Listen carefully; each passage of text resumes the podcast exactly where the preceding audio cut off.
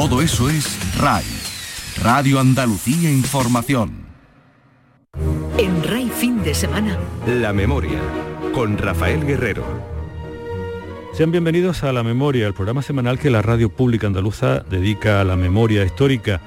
Hoy les ofrecemos un coloquio con dos investigadores almerienses que acaban de publicar el libro La desbandada de Málaga en la provincia de Almería, en editorial Círculo Rojo.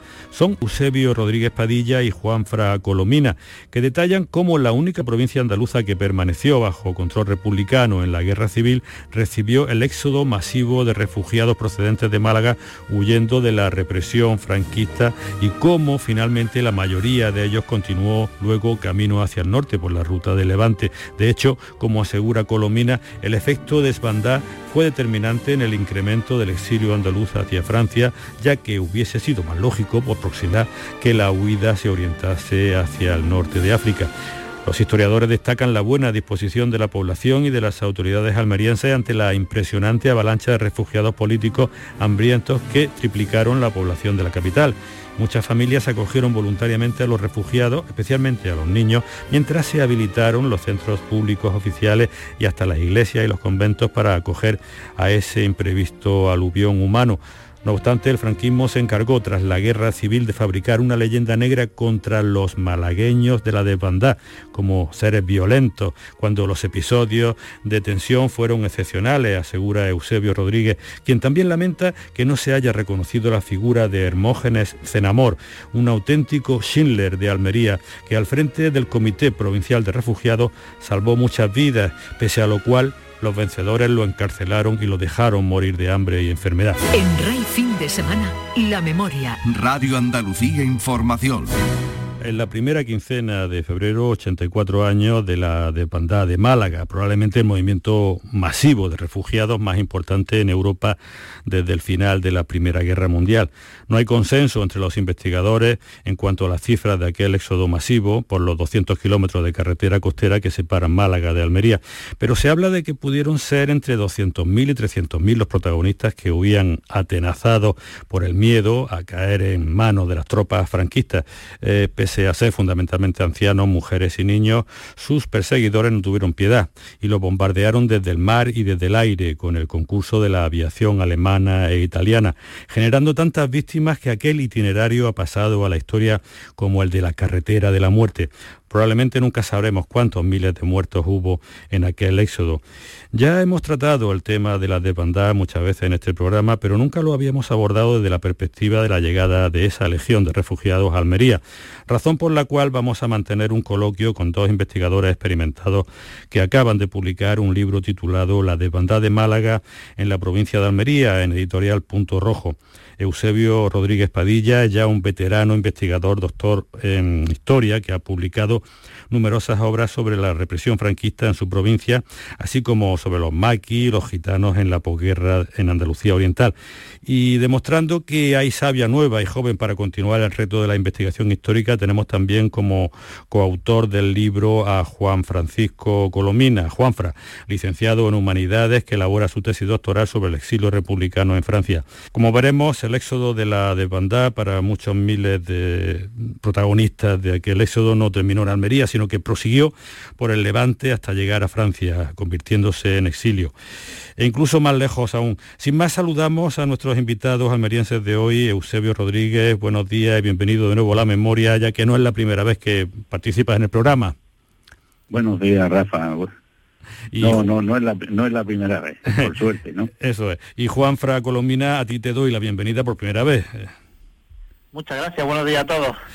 Bueno, lo primero que llama la atención son las cifras. Empezamos por Eusebio. Se habla de hasta 300.000 personas que en, algún tramo participaron eh, en aquel éxodo infernal, pero cuando se habla del destino final de la llegada a Almería, el cálculo se reduce, eh, bueno, pues eh, bastante, considerablemente. ¿No es así, Eusebio? Porque supongo que es el problema de siempre, que faltan datos, que no hay listados oficiales.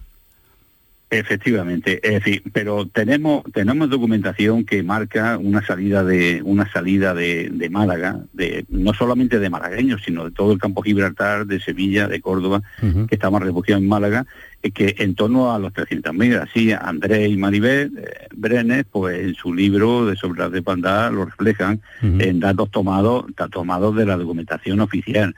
Eh, también tenemos el dato de Keipo. Keipo mm, pone una cantidad de 200.000 los malagueños que salen por la carretera. Y también tenemos el dato del jefe de carabineros de, de, Málaga que cifra, que eh, cifra la cantidad de los que salieron en 250.000.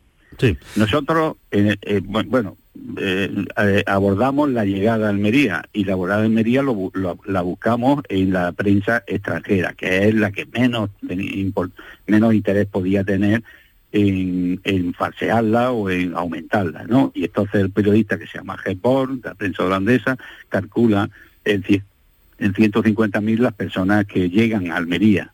Distinto. Sí, hay que recordar que entonces Almería capital tendría algo más de 53.000. Eso es, más de 50.000 y la provincia pues eh, se acercaba a los 400.000 pero estaba en torno a 350.000.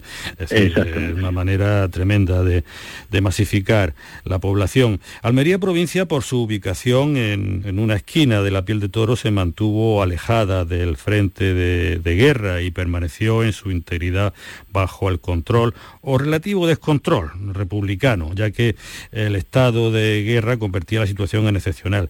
Y desde el punto de vista de la recepción de refugiados, los de la de Pantano fueron los primeros.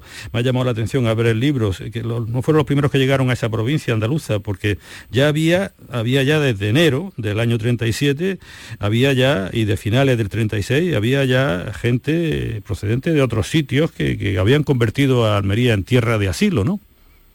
Sí, sí, bueno, ya sabes que el, Frente de Madrid exigía que todo el que estuviera allí para eh, fuese útil a la lucha, al esfuerzo de guerra, ¿no? Entonces, eh, a todos aquellos que no podían contribuir por ser mayores, por ser jubilados, por ser niños, eh, fueron siendo evacuados a, no solamente a Almería, Almería y Murcia. Mm. por eso tenemos aquí a los que se conocen por madrileños, pero que en realidad había gente de Toledo, había gente de Ciudad Real, había gente eh, fundamentalmente de Madrid, y ya estaban. Eh, en ese momento había unos 3.000 refugiados nada más de, Madrid, que no, era, no, eran, no eran pocos, pero tampoco eran muchos. Sí, sí. Eh, fue cuando, en febrero, cuando ya se masificó Almería. Ya, la recepción en la capital no pudo ser más tensa y violenta, porque además, nada más llegar, los primeros, hubo un bombardeo masivo de la aviación, ¿no, Eusebio? Efectivamente, es decir, mm, eh, la, la, idea que se nos transmite, eh, por lo menos en mi infancia en Almería, es que los malagueños llegaron arrasando la ciudad. Y luego cuando ya, hemos profundizado en las investigaciones, a ver lo que, para saber lo que pasó realmente, nos damos cuenta de que los malagueños lo que menos podían utilizar era la fuerza, eh, porque la, la gran cantidad de personal que llegó era mujeres, ancianos y niños.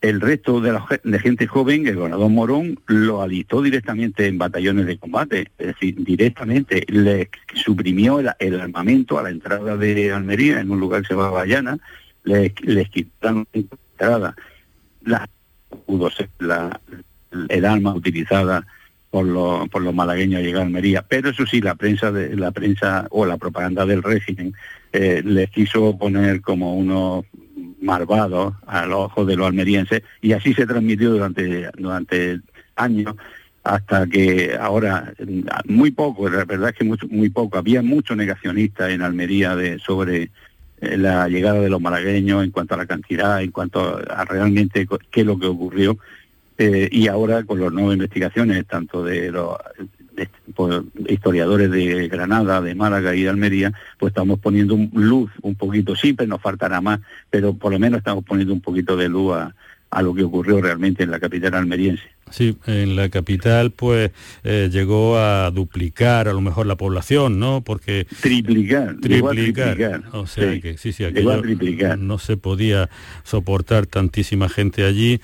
Eh, con lo cual, pues bueno, hubo por lo que he leído en el libro, hubo familias voluntarias dispuestas a acoger, sobre todo a niños y demás, pero hubo que arbitrar mecanismos de refugio y acogida a mucho más amplia escala. ¿Cómo se hizo y qué espacios, digamos, se, habilitaron? Bueno, primero se utilizaron todos los espacios públicos, todos los espacios públicos, cine, eh, teatro, eh, sedes de sindicatos, sedes de partidos, todos los espacios que existían y claro, quedaron deportados en un solo día. Iglesia y conventos, supongo que también, ¿o qué? Claro, claro, iglesias, conventos, iglesia y conventos. Y, y, luego se pasaron a las casas particulares, donde cada uno pudo acoger a, los que quiso, ¿no?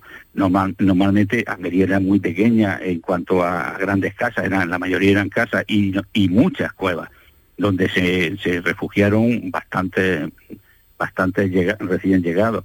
Pero eh, aparte de utilizarse, se utilizaron los chalets que estaban abandonados, ¿no? Se, se expropian casas que estaban abandonadas. Mm, se utiliza todo, absolutamente. Por utilizarse se utilizó hasta el, túnel de la de transporte de, mineral de hierro al puerto, donde eh, fue el único sitio donde hubo una especie de, intento de, de de infección o de, o de algún tipo de tifus o algo eh, que, le, que le hizo tomar medidas sanitarias. Por lo demás no hubo ningún problema en cuanto a la sanidad, pero sí es verdad que se colapsó. Al, al día siguiente prácticamente de, la llegada lo que se hizo fue empezar a, a, sacarlo fuera de la, de la capital y mandarlo a todos los pueblos. Lo que pasa es que los pueblos se llenaron en dos, tres días y, el siguiente paso fue a las provincias siguientes, en Barco Alicante y a, y a Murcia por tren, por, ferrocarril, por, por coche, por todo tipo de vehículos.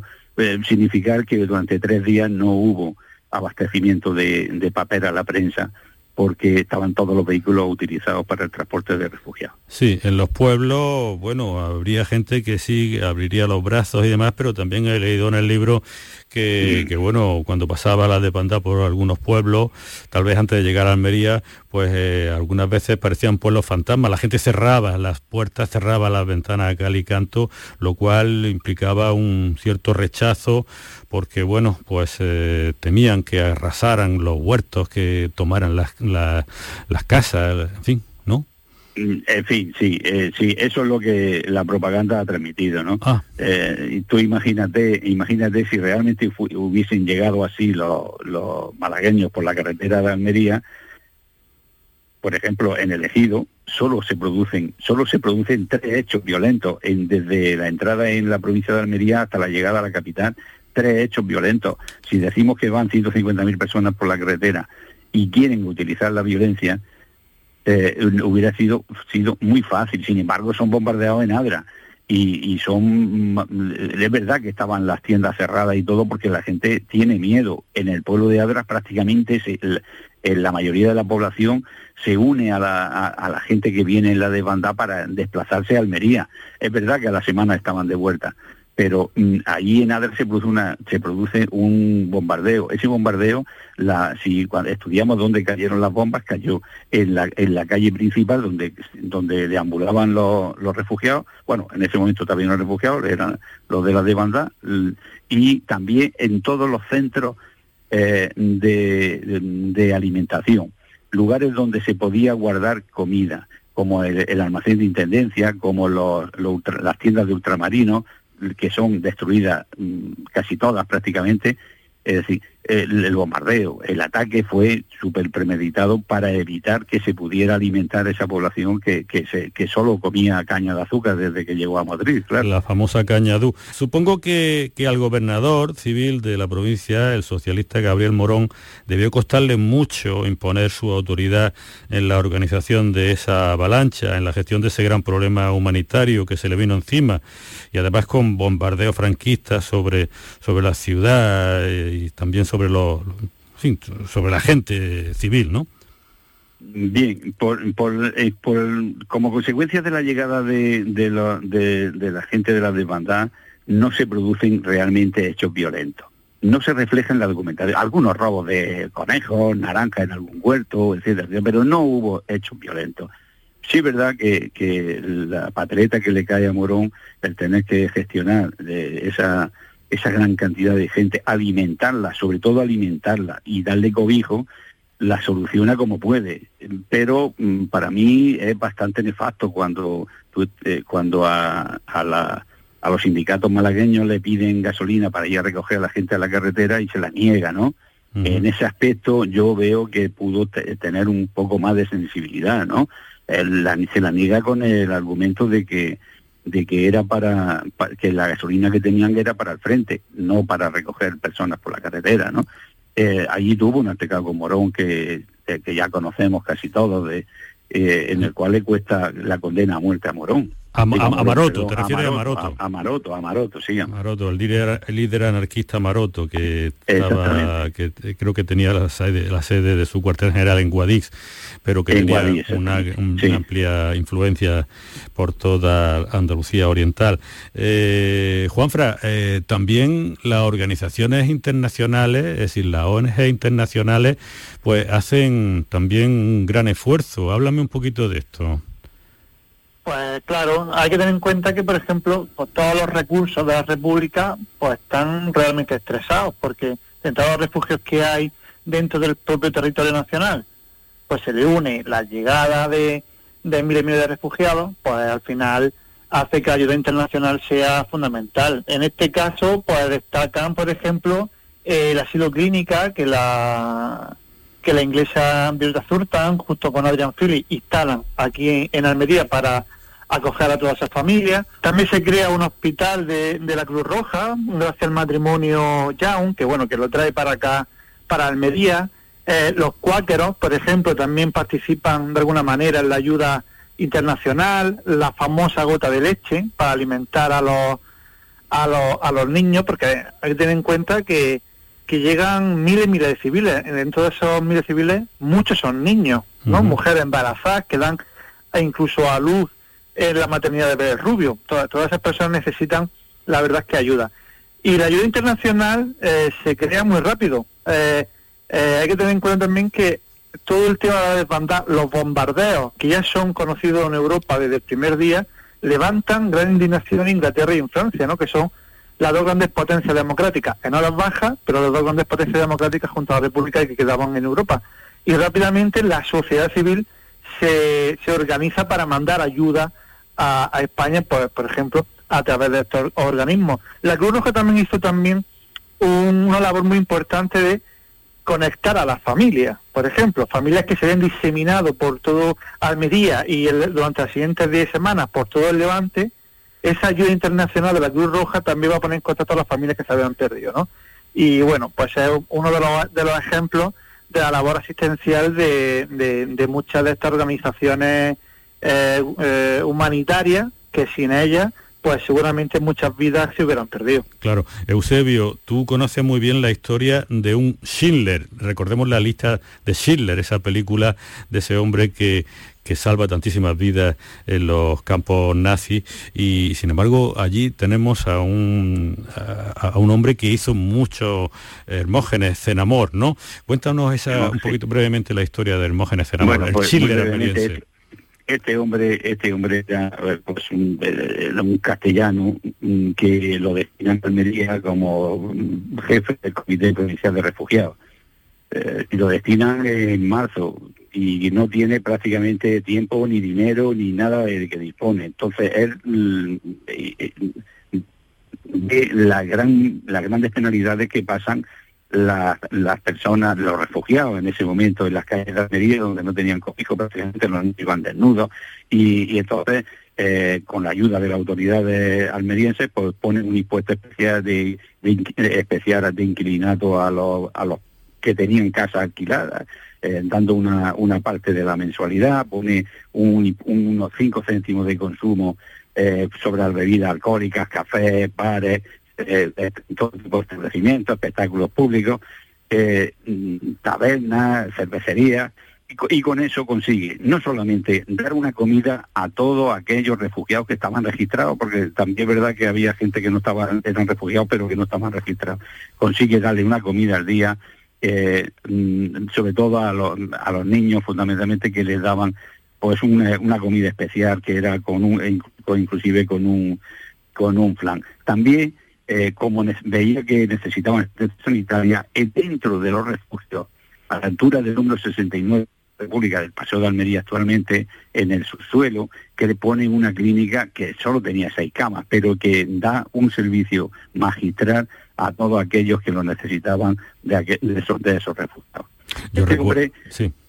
E, este hombre fue una, pues que, que, al acabar la guerra lo único que hizo fue el bien en Almería, ¿no? Sí. El bien perfecto, pues por todos lados, ¿no? Alimentó, cuidó, dio, eh, dio ropa, eh, todo. Al acabar la guerra fue detenido como, como jefe del Comité Provincial de Refugiados. Fue, fue ingresado en la prisión de Almería. Como bien sabe Rafael, que eh, aquellos presos que no tenían a nadie que le, llegara un poco de comida, un poco de alimento con la que sustentarse en la prisión, pues lo pasaban muy mal. Este Hermógenes Zenamón, a los tres meses, enferma de antrax, no tiene quien lo cuide, no tiene a nadie en la prisión del ingenio de Almería y, y, fallece en prisión a los tres meses. Es el gran desconocido en Almería. Recientemente ha habido ya bastantes movimientos eh, para mm, exaltar su memoria pero no acaba ahí su tragedia. La tragedia, eh, el hijo mayor es condenado a 20 años de prisión, el, hijo menor está mm, sin nadie que, lo, mantenga durante un tiempo en Almería porque la esposa también está presa en la cárcel de mujeres y, el hijo menor tenía 16 años, era prácticamente, era un niño. Eh, entonces no tuvieron ninguna piedad con este un hombre que solo hizo el bien en cuanto a, a, la gente de Almería. Y era alguien que no era de Almería, simplemente le, las circunstancias de la guerra le hicieron que él fuera como una especie de gestor de, recursos para los refugiados. Sin piedad para quien hizo tanto por, por salvar vidas y por gestionar la catástrofe humanitaria que vivió Almería. Juanfra, la desbandada de Málaga no acabó en Almería, sino que muchas decenas de miles de aquel éxodo por la carretera de la muerte, pues siguió su periplo por el levante español hacia arriba. Eh, de eso no vas a hablar, por favor. Sí, la verdad es que a veces la historia de la desbandada se queda en Almería y no, no, no es así. Eh, la inmensa mayoría de las personas refugiadas en Almería, que no podía acoger a mucha más gente de la que ya tenía, pues se va a ir desplazando hacia Murcia, hacia Valencia, hasta llegar a Cataluña. Y en Cataluña, durante el tiempo de guerra, pues bueno, pues hicieron su vida pues de la mejor forma que pudieron y supieron, ¿no? Ahí trabajaron, hicieron su vida, nacieron muchos de los niños que salieron, eh, de los niños de las madres que salieron embarazadas a la desbandada, por ejemplo, tenemos constancia de, de al menos una decena, y la fatalidad quiso que justo dos años después, en el invierno del 39, en de febrero, pues tuvieran que volver a huir hacia Francia, porque la caída del frente de Aragón y de la inminente caída de, Barcelona el 26 de enero, pues les provocó que, bueno, que ese terror que habían sufrido eh, en sus propias carnes, en, en, esa carretera de la muerte que fue la Nacional 340 hacia Almería, pues tuvieron que ir de nuevo por las carreteras como el del Pertús, por ejemplo, ¿no? O por los pasos fronterizos de los Pirineos hacia Francia. Eh, sorprende mucho a la hora de hacer los estudios del exilio, por ejemplo, del exilio andaluz, que hubiera tanto civil eh, malagueño y tanta mujer malagueña, ¿no? Eh, que saliera sola, sin con su hijo, pues sin su marido, su padre o su hermano, ¿no? Que normalmente salían familia entera. Y muchas de estas personas que fueron de las que desgraciadamente huyeron de su hogar en el año 37, en el año 39 tuvieron que volver a huir a Francia y bueno, el periplo que sufren en Francia, pues ya la pueden imaginar, separación familiar, centro de alojamiento, muchos de los hombres campos de concentración, exterminio de los campos nazis, la diáspora por México, en fin, un sinfín de historias que, que merece la pena rescatar porque ciertamente pues no acaba de bandar ahí, ¿no? sino que, que durante los dos años siguientes después y durante muchísimos años ya, Mm. pues toda esta gente que huyó de Málaga pues jamás volvió volvió ni siquiera a sus hogares, ni siquiera a su país. O sea que podríamos concluir, eh, Juanfra, con que eh, el exilio andaluz, que creo que llevó más o menos a unos 40.000 o 50.000, recuerdo más o menos, eh, lo que llegaron a Francia, luego hubo otros que también lo hicieron por hacia el norte de África, de Almería concretamente, porque tenían posibilidad de ir en barcos y demás, pero la desbandada fue, el efecto de desbandada fue un efecto que eh, incrementó la, la cuantificación del, exilio andaluz, ¿no? Sin duda, sin duda. eh, si, ah, si hacemos una, un análisis incluso por provincia, ¿no? Málaga supondría la octava provincia que más aporta al exilio, cuando la salida natural sería, como bien has dicho, por ejemplo, Argelia o el Marruecos francés, ¿no? Que le pilla geográficamente mucho más cerca y de hecho en el año 39 pues muchos salieron en barco. Y, y, ahí nota la pista de, de, la inmensidad del drama de la desbandada cuando nos encontramos a tantas personas estamos hablando que al menos al menos 12 13 mil personas de Málaga la mayoría civiles también había militares acaban en Francia no muchos retornarían en fin sería podríamos hablar de, de, las biografías de cada uno y no tendríamos programa para acabar entre las vidas, ¿no? Pero nos da una idea de la perspectiva de la inmensidad de, de, este, de este doble exilio. Sí, sí, y además de una segunda desbandada que es la, el arreón que se produce también bajo bombardeo de cuando la caída de Cataluña y no tienen más remedio que subir en un embudo que se produce hacia, hacia, hacia Francia. Esa es otra, otra desbandada, incluso de proporciones mayores a la, a la andaluza. Eh, debemos recordar también que, que también cuando llegan a, Francia pues eh, son, digamos, segregados las familias, las has dicho que hay algunas familias, otras que llegan ya diezmadas, pero son segregados por edades, por sexo. La verdad que Francia no estuvo a la altura de su, de su fama de, país de acogida, ¿no? Claro. Eh, aquí hay que diferenciar entre la propia administración francesa, que evidentemente no quería que llegasen refugiados, porque también hay que entenderlo. Si para Almería fue complicado eh, asumir la llegada de 150.000 personas, mm. imaginemos para Francia cuando llegan cerca de medio millón a un departamento que es el del Pirineo Oriental, Perpiñán, por ejemplo, una ciudad, que apenas tiene una población de, de 80 100 mil habitantes, ¿no? Y muy diseminada por, por, por el campo francés. La administración francesa, la verdad es que pudo comportarse mejor, es verdad que, nos, que, no, que, que los acogió. En cambio, la población sí fue bastante comprensiva con el drama, sobre todo con, con las mujeres y con los niños que llegaban en una situación es ciertamente lamentable, ¿no? Heridas, eh, muchos habían perdido por el camino a su familia en esos bombardeos criminales de la región franquista eh, sobre la población civil, ¿vale? Y lo que lo mismo ocurrió en Málaga ocurrió luego en el, en el en la gran retirada, ¿no? En el exilio del 39. Muy bien, pues eh, muchas gracias a nuestros invitados de hoy, los investigadores almerienses Eusebio Rodríguez y Juan Fracolomina, eh, con quienes hemos analizado y recordado lo que supuso la demanda de, de, Málaga, pero desde la perspectiva de los receptores, es decir, desde la visión almeriense, que en principio era el fin de los trayectos de aquel éxodo infernal, pero para muchos de ellos no lo fue porque miles y miles siguieron su periplo, como hemos recordado ahora mismo, alejándose del peligro fascista por el levante español hacia Barcelona. Lo que ocurrió es que tampoco aquella huida hacia Cataluña fue suficiente, ya que tras el final de la guerra civil tuvieron que improvisar otra desbandada aún más penosa hacia tierra extraña, hacia el exilio en Francia. De modo que repetimos nuestro agradecimiento a Eusebio y a Juan Fran, autores del libro La desbandada de Málaga, en la provincia de Almería, por su compromiso con la investigación y por su participación en la memoria. Buenos días. Bueno, buenos días. Buenos días.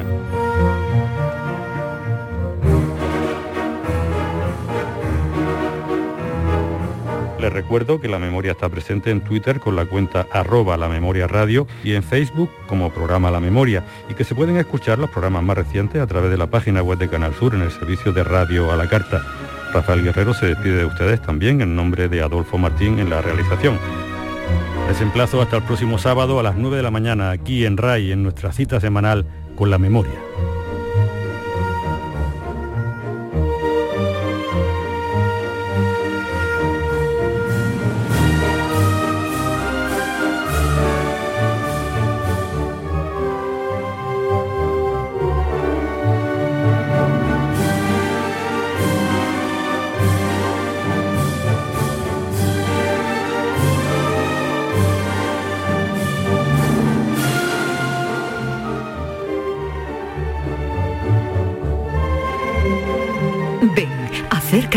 Conoce y disfruta Andalucía.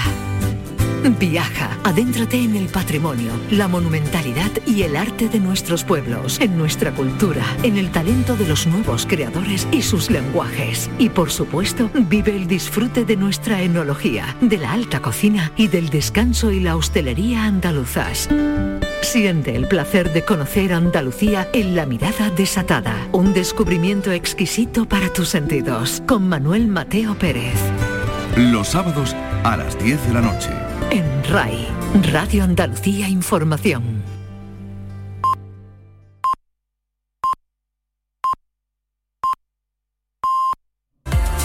RAI es actualidad y música.